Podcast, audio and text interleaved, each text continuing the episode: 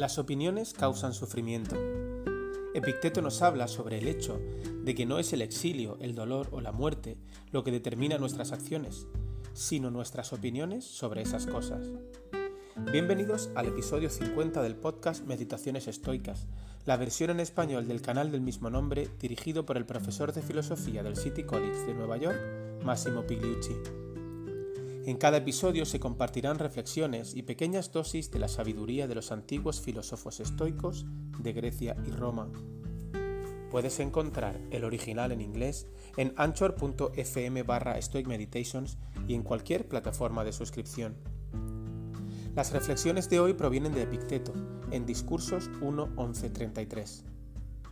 No es la muerte, el dolor, el exilio o cualquier otra cosa que te interese mencionar lo que explica nuestra forma de actuar.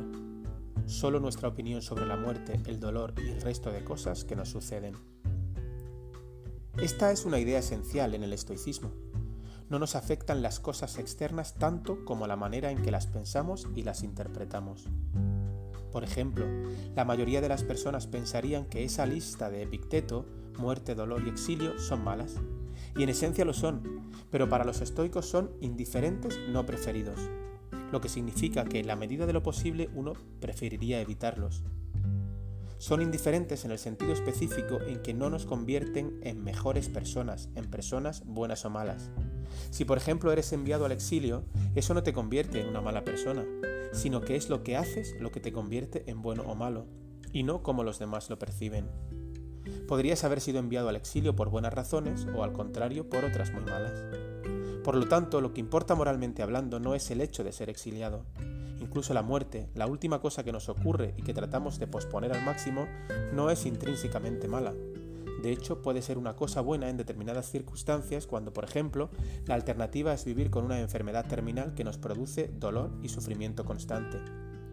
Además, la muerte nos arrebata todo lo que nos importa en la vida, Así que supongamos que Epicteto está en lo cierto. No son las cosas en sí mismas el problema, sino nuestra opinión sobre ellas, y darnos cuenta de que somos capaces de reflexionar para provocar un cambio de opinión en nosotros mismos.